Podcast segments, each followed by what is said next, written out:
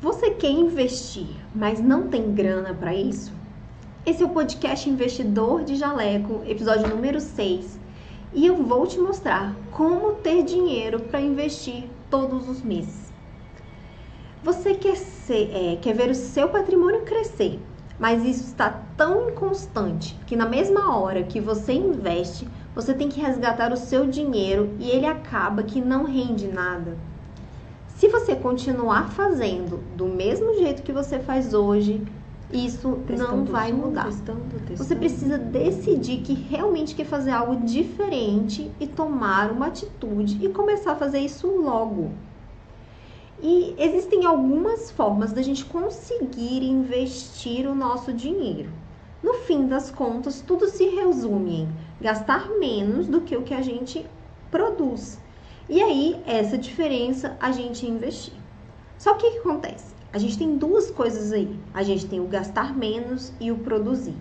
A gente pode atuar tanto na parte de gastar menos quanto na parte de produzir mais. E aí, o que, que eu acho disso? Eu acho que os dois têm a sua vantagem e a sua desvantagem, mas o ideal é a gente fazer as duas coisas ao mesmo tempo. E eu já vou explicar para você por que, que isso acontece. Para a gente gastar menos, a gente precisa controlar os nossos gastos. A gente precisa aprender a lidar com o nosso dinheiro de uma forma mais saudável. Ou seja, a gente precisa mudar a forma que a gente compra, a forma que a gente consome. E hoje Lá no meu Instagram, eu compartilhei uma postagem que foi feita em um Instagram que fala sobre a psicologia financeira, a psicologia do consumo. E nessa postagem era uma imagem de três cafés do Starbucks. Um café pequeno, que custava R$ 4,50, um café médio, que custava R$ 6,75 e um café grande, que custava R$ 7,00. O que, que é isso? Isso é a aplicação de uma técnica que vem do neuromarketing e da psicologia financeira, em que você quer direcionar o comprador para uma compra irracional.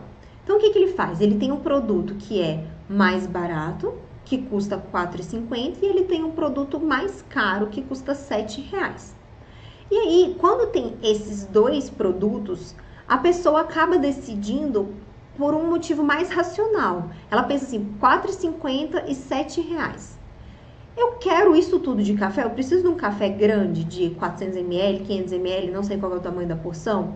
Ou esse café pequeno de 300 ou 200 ou 180 ml é suficiente para mim. E aí a pessoa racionaliza aquilo ali e vê a proporção, o valor do, do produto e compra de acordo com isso. Agora, quando ele coloca um terceiro produto que fica ali no meio do caminho, a 6,75 e o pequeno era 4,50 e o grande é 7 reais e existe uma diferença grande. Então tem dois reais, é, do, quase dois reais de diferença do P para o M e do M para o G são só 25 centavos. Ele tenta tirar de você a racionalização dessa decisão. Ele tenta te colocar para ver que para ir do M para o G são só 25 centavos. Então, por que, que eu vou comprar o M? Eu vou comprar o G. Só que antes, talvez, se ele não tivesse o M, você iria decidir pelo P. Então, ele está tentando tirar a racionalização da sua compra, o que já é uma coisa muito rara. Porque a gente sabe que a maior parte das decisões do ser humano, independente de quem é, se é uma pessoa extremamente emotiva, se é uma pessoa extremamente racional, a maior parte das decisões que uma pessoa faz são tomadas pela parte emotiva e não pela parte racional. E aí, depois que a gente toma uma decisão, a gente usa aquela decisão e usa o nosso racional para confirmar aquela decisão. Então, na hora que você está aí na sua cabeça justificando que aquela é uma compra legal, na realidade você só está usando a sua razão para justificar o que a sua emoção decidiu, tá? E nesse tipo de, de promoção, nesse tipo de marketing, ele tá tentando acionar isso de forma mais evidente, de forma mais forte em você. E existem pesquisas científicas que mostram exatamente isso. Então, ele mostra que se você oferece uma diferença razoável no produto por um preço muito pequeno, quando você coloca um produto intermediário, não importa o mais barato, o que importa é a diferença do intermediário para o caro. A maior parte das pessoas acaba comprando o produto mais caro. E se não tiver aquele intermediário muito próximo do caro, a pessoa acaba comprando o produto mais barato. Então, o que, que eu estou querendo falar com vocês? Que a gente precisa aprender a racionalizar as nossas compras. Então, se agora você sabe que a maior parte das suas decisões são tomadas pelo seu emocional e depois você justifica pelo racional, tente colocar isso no momento de uma decisão de compra e tente fazer o mais racional possível a sua compra, tá? No podcast passado, podcast número 5, que tá lá no YouTube, eu ensinei três técnicas para conseguir fazer isso. Três técnicas para você conseguir racionalizar o máximo possível suas decisões de compra. E eu ainda ensinei um bônus, que é uma técnica de PNL, que é uma coisa que eu aplico na minha vida e que passou a tomar as decisões de compra versus investimento muito mais fáceis para mim. Eu passei a gostar muito mais de investir do que comprar coisas. Porque passou a ter um valor muito grande para mim na hora que eu aplico essa técnica do PNL, que eu passei aplicando durante muito tempo e hoje em dia eu não preciso mais aplicar. Já é muito natural para mim. Para mim já é muito mais feliz, mais interessante investir o meu dinheiro do que comprar uma bolsa, comprar um sapato, tá?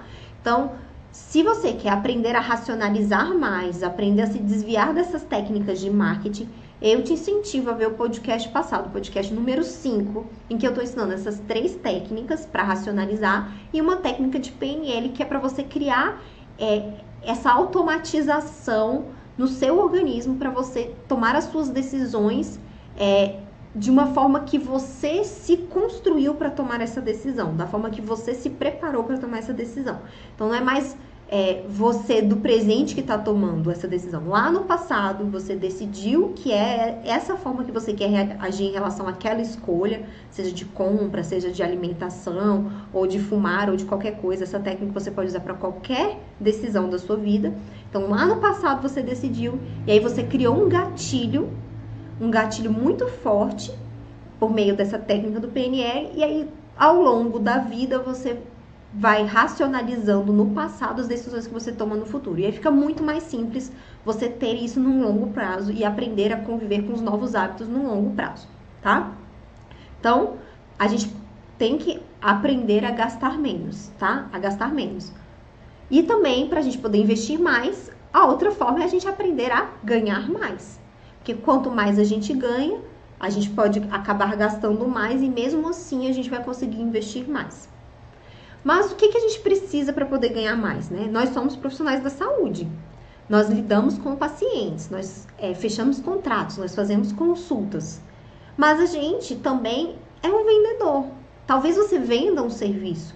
Talvez o produto que você vende é só a sua consulta. Talvez você seja um dentista que vende tratamento. Mas você tem que aprender a vender. Você tem que aprender a, a ter esse rapport com o paciente para que ele tenha o interesse em comprar de você, em ser o seu cliente, tá? Então, na área da saúde, nós queremos tratar o paciente de acordo com os nossos objetivos, com os nossos sonhos, com as técnicas que nós aprendemos. A gente quer trazer o nosso benefício que a gente julga que é o melhor benefício possível para a vida de outra pessoa. E é aí que a gente erra no momento da venda. Por quê? A gente tem que entender qual é o sonho dele, qual é o sonho do paciente, qual é o sonho do cliente. E você precisa entender como oferecer esse serviço de uma forma que o paciente veja valor nele. E para tudo isso, existem técnicas de venda.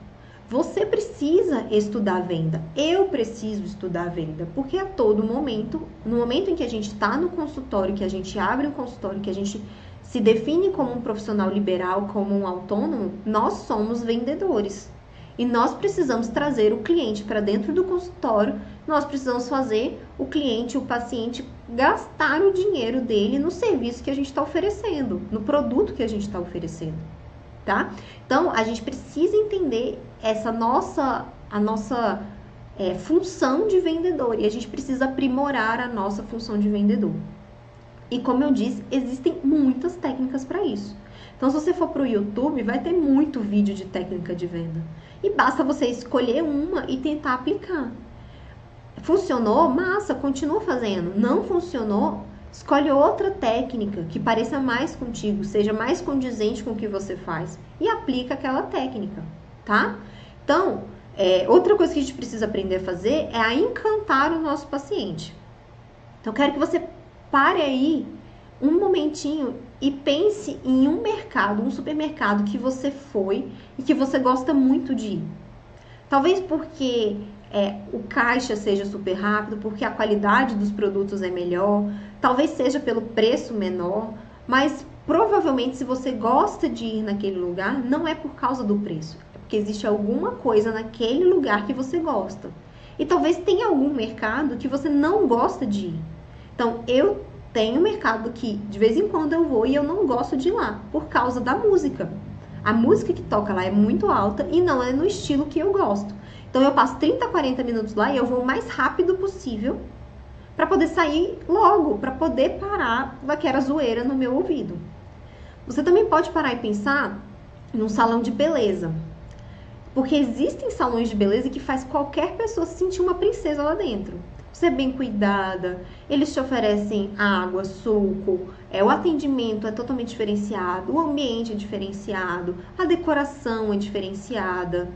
Pode ser aquele hotel maravilhoso que você ficou hospedado e que você fica pensando no momento que você vai voltar para aquela viagem para poder repetir aquele hotel, né? Então existem lugares que a gente está sempre disposto a voltar. Por quê? Porque a gente foi encantado. A gente foi tratado de uma forma que a gente não esperava. A gente recebeu um atendimento fora da média, fora do que a gente imaginava. E o consultório da gente tem que passar essa sensação. Por que, que, o consultório tem que ser tudo igual, com o mesmo tipo de decoração, quase nenhuma decoração, que passa aquela decoração por anos e anos e anos? E ninguém decide que é hora de mudar. Isso é muito comum na área da saúde, né? É muito comum. É fácil fazer isso, passar essa sensação de encantamento, encantar o nosso paciente, encantar o nosso cliente? Não é fácil, né? Não é fácil porque está totalmente fora do que a gente pensa, do que a gente é criado, do que a gente estudou. Por quê? Porque isso vem do empreendedorismo. E a gente não estuda isso no colégio, a gente não estuda isso na faculdade, a gente não estuda isso na nossa pós-graduação.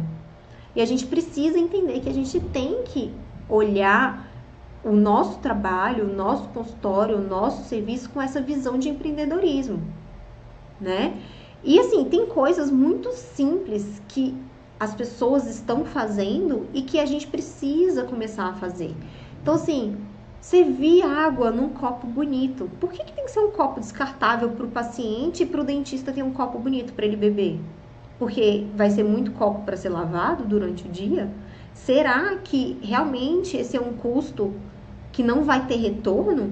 O paciente se sentir recebido como se ele tivesse ido te visitar na sua casa? que se ele fosse te visitar na sua casa, você ia oferecer água para ele e um copo de vidro, talvez um copo bonito, talvez um copo de cristal. E aí ele vai no seu consultório, ele tem que beber num copo de plástico, né? Então assim, um lanche na recepção, um bolinho, um café, um chá, um biscoito, um biscoito diferenciado, talvez um biscoito caseiro, é, flores frescas. Então assim, o que, que vai fazer diferença para você? O que, que vai fazer diferença para o seu cliente? O que, que você pode tratar com carinho, como se ele fosse uma visita na sua casa? Então, se você fosse receber uma visita, você ia arrumar a sua casa, você ia é, organizar, você ia deixar tudo arrumadinho. Mas o paciente que está ali e que vai te pagar pelo que você está fazendo, você não quer receber ele com esse carinho. Então, eu acho que isso é uma coisa que a gente precisa ver. E é uma realidade muito grande. Porque existem consultórios que estão fazendo isso e que eu me sinto super bem quando eu frequento um consultório dessa forma. Eu lembro que eu fiquei encantada a primeira vez que eu fui num consultório de alto padrão desse nível, que a recepção era toda decorada, que tinha lanchinho. Eu nem me senti confortável em ir lá e pegar um lanchinho que tinha uma água saborizada com um vidro bonito servindo, que tinha copos de vidro para você beber a água, que você mesmo servia, você não precisava pedir para recepcionista, tá? Então, eu lembro da sensação que eu tive quando, a primeira vez que eu fui num consultório que usava esse estilo de marketing, tá? Então, a primeira coisa é isso, é aprender a encantar.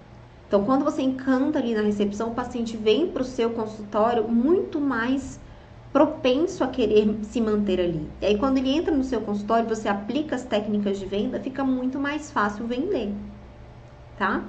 E aí, Outra coisa que a gente pode fazer é tentar se diferenciar da massa. Então, existem muitos fisioterapeutas, existem muitos nutricionistas, existem muitos dentistas. E dentro das especialidades também existem muitos. Tem muitos pediatras, tem muitos ortodontistas. Então, tem muito de tudo. Está sobrecarregado o, o, o, o serviço da saúde. Tem muita gente trabalhando né? E aí a gente tem que se diferenciar, a gente tem que se colocar um pouquinho acima dessa massa. E qual é a diferença do que você oferece para a pessoa que está atendendo ali na clínica popular? Que cobra metade, um terço ou um quarto do que você cobra. Ou que cobra um terço ou metade do que você gostaria de cobrar. Então, talvez você queira cobrar muito mais na sua consulta, mas você não consegue. Por quê? Porque você não está mostrando o seu diferencial tá? Então a gente precisa sair da média do que os colegas estão fazendo. E aí o que, como que a gente pode fazer isso? Eu vejo duas formas. Uma forma pode ser muito natural, que é basta você olhar para você mesmo, olhar para o serviço que você faz e você ver eu sou diferente da média. Eu faço um serviço melhor do que a média nesse ponto aqui. Isso aqui eu sou muito melhor do que os meus colegas eu trato essa doença, eu trato esse problema, eu faço esse, é, é, esse atendimento, esse serviço de uma forma que traz muito mais resultado para o meu cliente ou que é muito mais rápido. Ou eu aprendi uma técnica que quase ninguém sabe, que poucas pessoas fazem e que traz resultados mais rápidos ou melhor, porque é isso que o nosso cliente quer. Ele quer ter um resultado melhor ou ele quer ter um resultado mais rápido. Se você está fazendo igual a todo mundo, se você está seguindo o padrão, se você está seguindo a média, descubra uma forma de você fazer melhor do que todo mundo. De você sair da média, tá? Ou é, você pode se diferenciar de uma forma que é um pouco menos natural, é mais criada. Você se transforma naquilo, naquele diferencial. Então você pode, por exemplo, escolher tratar um determinado gênero. Então, a partir de agora, eu vou tratar apenas mulheres. Por que, que você vai tratar apenas mulheres? Porque os problemas, os incômodos das mulheres são totalmente diferentes do incômodo do homem. Então, a mulher, ela se preocupa muito mais com estética do que o homem, na média. Tem homem que super se preocupa com a estética? Tem. Mas você não vai falar apenas para esse cara, ou talvez você queira falar para esse cara, o homem que está super preocupado com a estética. Mas o problema do homem que está super preocupado com a estética é totalmente diferente da mulher que está super preocupada com a estética, que é totalmente diferente do homem que não está preocupado com a estética. Então, quando a gente separa por gênero, a gente consegue visualizar quais são as dificuldades, quais são os problemas, quais são as perguntas. Ou, ao invés de ir pelo gênero, você pode ir para a faixa etária. As dificuldades de uma criança são totalmente diferentes das dificuldades de uma mulher adulta ou de um idoso. Entendeu? E assim, se tem 20 anos, vai ser diferente do que se tem 35 anos. Porque 35 anos ela já provavelmente já foi mãe, com 20 anos não. Entendeu? Então você começa a falar dos problemas específicos de uma parte pequena. Você fala para uma pessoa. E obviamente essa uma pessoa tem muitas pessoas iguais a ela, mas você tenta falar para uma determinada pessoa. E aí você vai se conectar muito mais. E aí você vai se aprofundando no tratamento daquele público. E aí cada vez você vai ficando melhor. Quanto mais você faz, mais você estuda sobre aquele nicho específico, aquele público específico, melhor você vai ficar em solucionar aquele problema. Mais você vai entender o seu público, mais você vai saber o que, que é o seu diferencial em relação àquele público. Então você vai descobrir o que, que incomoda mais. E aí você vai resolver o problema dele de forma mais rápida, porque você vai atuar direto no problema dele. E aí você vai estudando e aprimorando naquele subnicho. E aí você vai se transformando em autoridade. O que importa é você se diferenciar, você criar essa noção de autoridade. Que quando alguém for falar daquele determinado tratamento ou daquele determinado tratamento para mulheres de 40 anos, vai ser você que as pessoas vão falar o nome, vai ser você que vai ser indicado, tá? E aí daí também vem o que? A gente descobrir quem é o nosso público-alvo perfeito. Então, as nossas instalações, elas têm que ser adequadas ao tipo de serviço que ele quer, que ele está acostumado. Então, se ele frequenta, se o seu público-alvo frequenta academias de alto luxo, ele vai querer uma decoração muito melhor, ele vai querer um, um design diferenciado, ele vai querer um tratamento diferenciado. Se ele frequenta é, produtos, serviços mais simples, para ele vai estar ok a sua clínica ser mais simples. O que importa é que seja compatível. Não adianta você querer atingir um público AAA e a sua clínica não ter um nível AAA. Então você tem que fazer tudo, desde a decoração até o atendimento, ao cuidado com o cliente, compatível com os outros serviços que ele já recebe. Então, se ele é uma pessoa que está acostumada a ir na loja da Montblanc, é um serviço totalmente diferente do que o cara que vai comprar caneta na papelaria. Então, a gente precisa entender isso, que o que a gente quer do cliente, o cliente que a gente quer receber no nosso consultório, ele quer um determinado nível. E a gente precisa deixar isso compatível, tá? Mesmo que seja necessário você mudar o nível de a classe social dos seus clientes ou você mudar o nível da sua clínica, tá? E por que, que isso é extremamente importante? Porque a gente precisa descobrir qual é o público que a gente quer trabalhar, qual é o público que você fica feliz, que você gosta de lidar. Então adianta uma pessoa se especializar em pediatria se ela não gosta de criança? Ou em geriatria se ela não sabe lidar, se ela não tem paciência com idosos? Não adianta, porque ela vai ter uma vida que vai ser chata, que ela não vai gostar de trabalhar. E aí o que, que acontece? Ela não vai trabalhar feliz, ela não vai encantar o paciente e ela não vai trazer o melhor resultado possível. Então, é extremamente importante a gente descobrir qual é o nosso público-alvo perfeito perfeito para nossa clínica e perfeito para o que a gente quer fazer. Tá? Se você não sabe como fazer isso, no meu canal do YouTube tem lá um curso iniciante de marketing para profissionais da saúde. Eu falo desde isso da construção do público-alvo, da persona, de como descobrir o seu nicho, é, como criar as postagens que aquele cliente quer ver, como interessar o cliente com as postagens tá? Eu não sei quanto tempo isso vai ficar disponível, tá? Porque ele é um conteúdo muito completo, apesar de ser para iniciantes, ele é muito completo.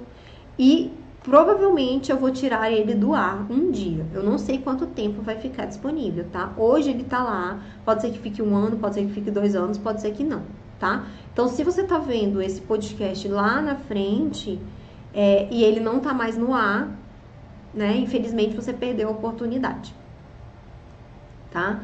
E aí, o que que, que que é o maior erro que eu vejo que impede as pessoas de investir?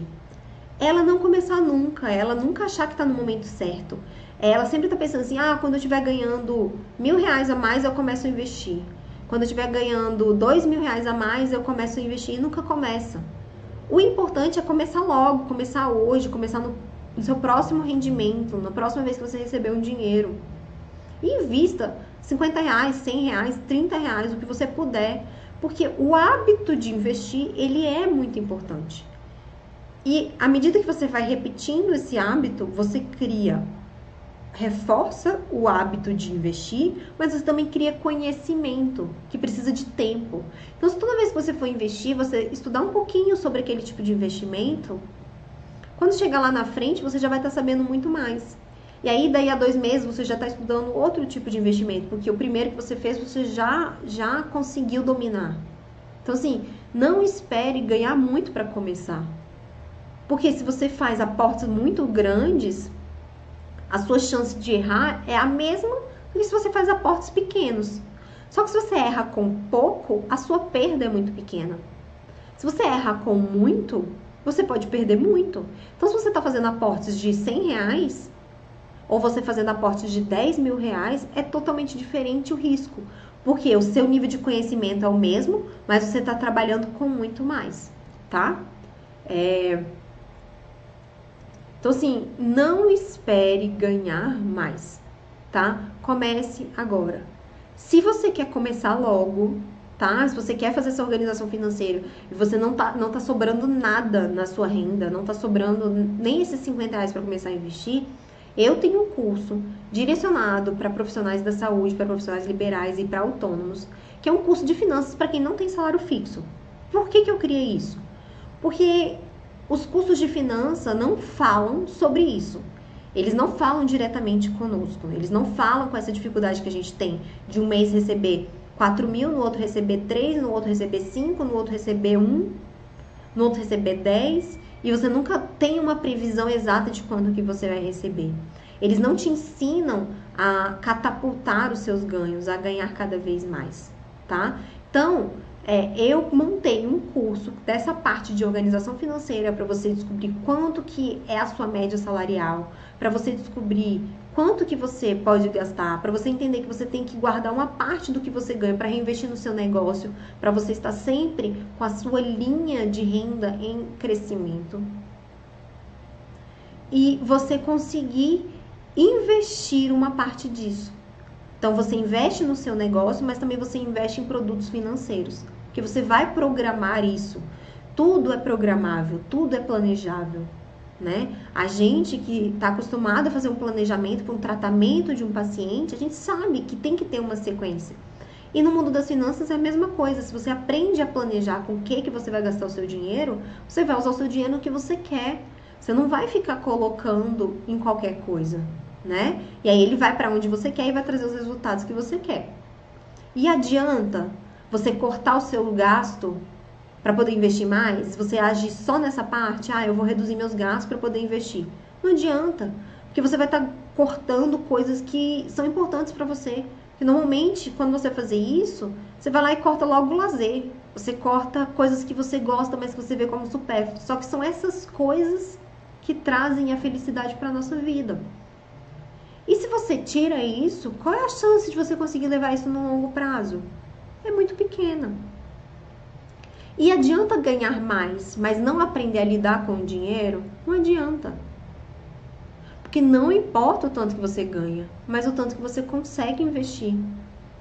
E é exatamente por isso que no meu curso, primeiro eu ensino as pessoas a lidar com o dinheiro, a decidir aonde que o dinheiro vai ser gasto, para depois ensinar a aumentar a renda. Porque uma pessoa que já tem uma renda grande, ela também tem um custo de vida grande. Uma pessoa que está começando a trabalhar agora e que tem uma renda pequena, ela tem um custo de vida pequeno.